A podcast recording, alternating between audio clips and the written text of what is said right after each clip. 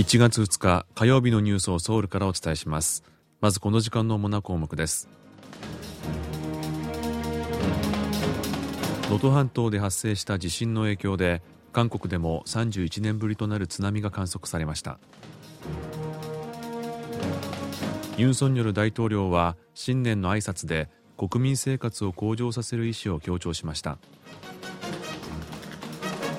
最大野党の代表が凶器を持った男性に襲われました。命に別状はないということです。今日はこうしたニュースを中心にお伝えします。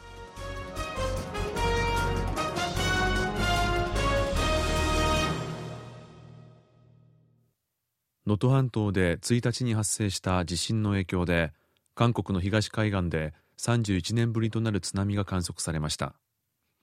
日本の気象庁によりますと1日午後4時10分ごろ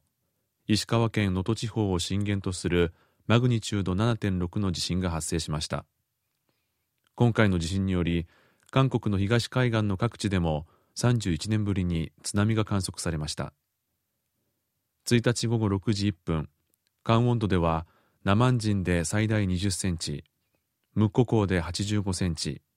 ソクチョで41センチの津波が観測されました。これまで韓国で津波が観測されたのは今回を含め4回です。一方今回の地震に関連しユン・ソンニョル大統領は2日岸田総理大臣宛にお見舞いのメッセージを送りました。大統領室によりますとユン大統領は被害を受けた地域の復旧に向けた支援を行う意思を明らかにし被災地の住民が一日も早く日常に戻れるよう心からお祈りすると述べました。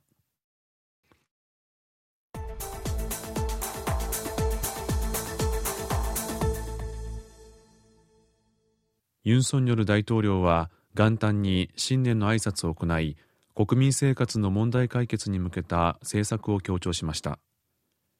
就任3年目を迎えたユン大統領はまず高金利物価高原油高が韓国経済の回復スピードを遅らせ国民の暮らしも厳しかったと現状を踏まえました。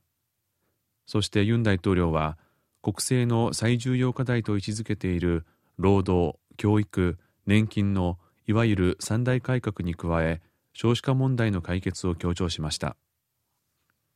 まず労働改革については成果主義の賃金体系やフレックスタイム制の導入などが必要だという認識を示しました。また教育改革については学校教育以外の教育費の負担を減らすことや校内暴力問題の解決などを挙げました。さらに年金改革に関連しては今後政府として国会での審議を積極的に後押しすると意気込みを述べました。そして少子化問題の解決に向けては韓国社会の過剰な競争を軽減させることが非常に重要だと強調しました。一方外交及び安全保障の分野では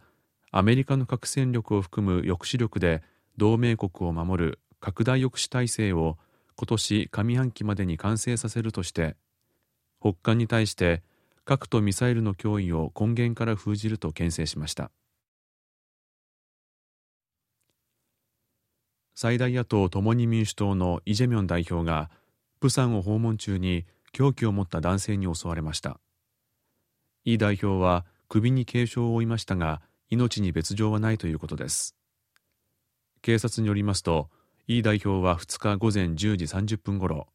訪問先のプサンで徒歩で移動しながら記者の取材に応じていたところ凶器を持った男性に襲われました。首の傷は幅1センチほどでイ代表は意識がある状態でプサンの病院に搬送されました。警察は容疑者の男を現場で逮捕し動機などについて詳しく調べています。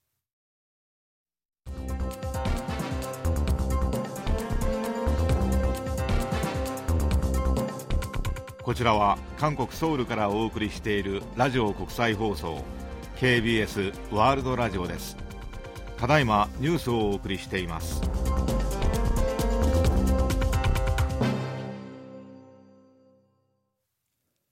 海外との貿易や投資による収支を示す経常収支は去年輸出の減少などにより2年連続で赤字となりました。産業通商資源部が1日発表したところによりますと去年の輸出は6327億ドルで前の年より7.4%減り輸入は6427億ドルで12.1%減って経常収支は100億ドルの赤字となりました。最大の輸出品目である半導体は海外での需要の減少や価格の下落などにより前の年より23.7%減った986億ドルに落ち込みました。韓国は今年と来年国連安全保障理事会の非常任理事国として活動します。北韓の人権や核の問題など韓半島問題に対する国際社会の関心を高めるチャンスとなるか期待が高まっています。韓国は去年6月に非常任理事国に選出され今年の元日から任期がスタートしました。安保理は北韓が相次ぐ武力挑発を行っているものの常任理事国である中国とロシアの反対により2017年以降北韓に対する追加制裁を採択できておらず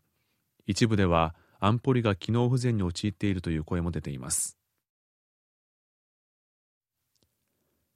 韓国軍は元日に自走砲 K9 などを動員した射撃訓練を行いました。南北がともに挑発に対する徹底的な報復を強調していて年初から緊張が高まっています。韓国軍は1日自走砲 K9 など18門を使った射撃訓練を行いました。今回訓練を行ったのは1973年に北韓の奇襲に対する報復として北韓軍の見張り場を攻撃し破壊した部隊で脱北者の証言によりますと北韓軍が最も恐れる部隊だということです。一方北韓の金正恩国務委員長は先月31日に平壌で開かれた新年を迎えるための記念式典に娘のジュエ氏と共に参加しいつでも武力衝突が起こりうるということを規定の事実として認識する必要があると述べました。北韓から韓国に逃れてきた脱北者への支援を行う行政の担当部署が縦割りになっているために脱北者へのサポートが十分に行えていないという指摘を踏まえ脱北者の生活状態を数値化し関係各所が共有するシステムの運用が始まりました。脱北者への支援業務は統一部や保健福祉部各自治体それに脱北者支援機関などがそれぞれ行っていますが担当する部署が多く意思疎通がうまく取れていないことから情報を一元化すべきだという指摘が出ていました。新しく導入されたシステムは現場の担当者があらかじめ設定された指標に基づいて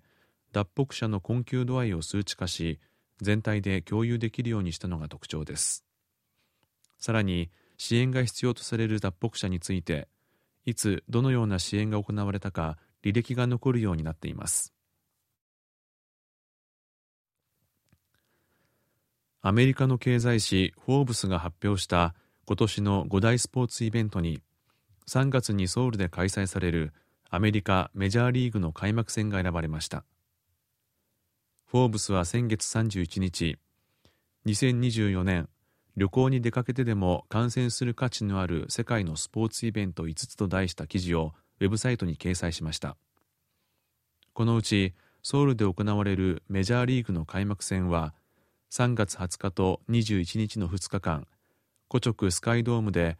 韓国のキム・ハソン選手や日本のダルビッシュ有選手が所属するサンディエゴ・パドレスと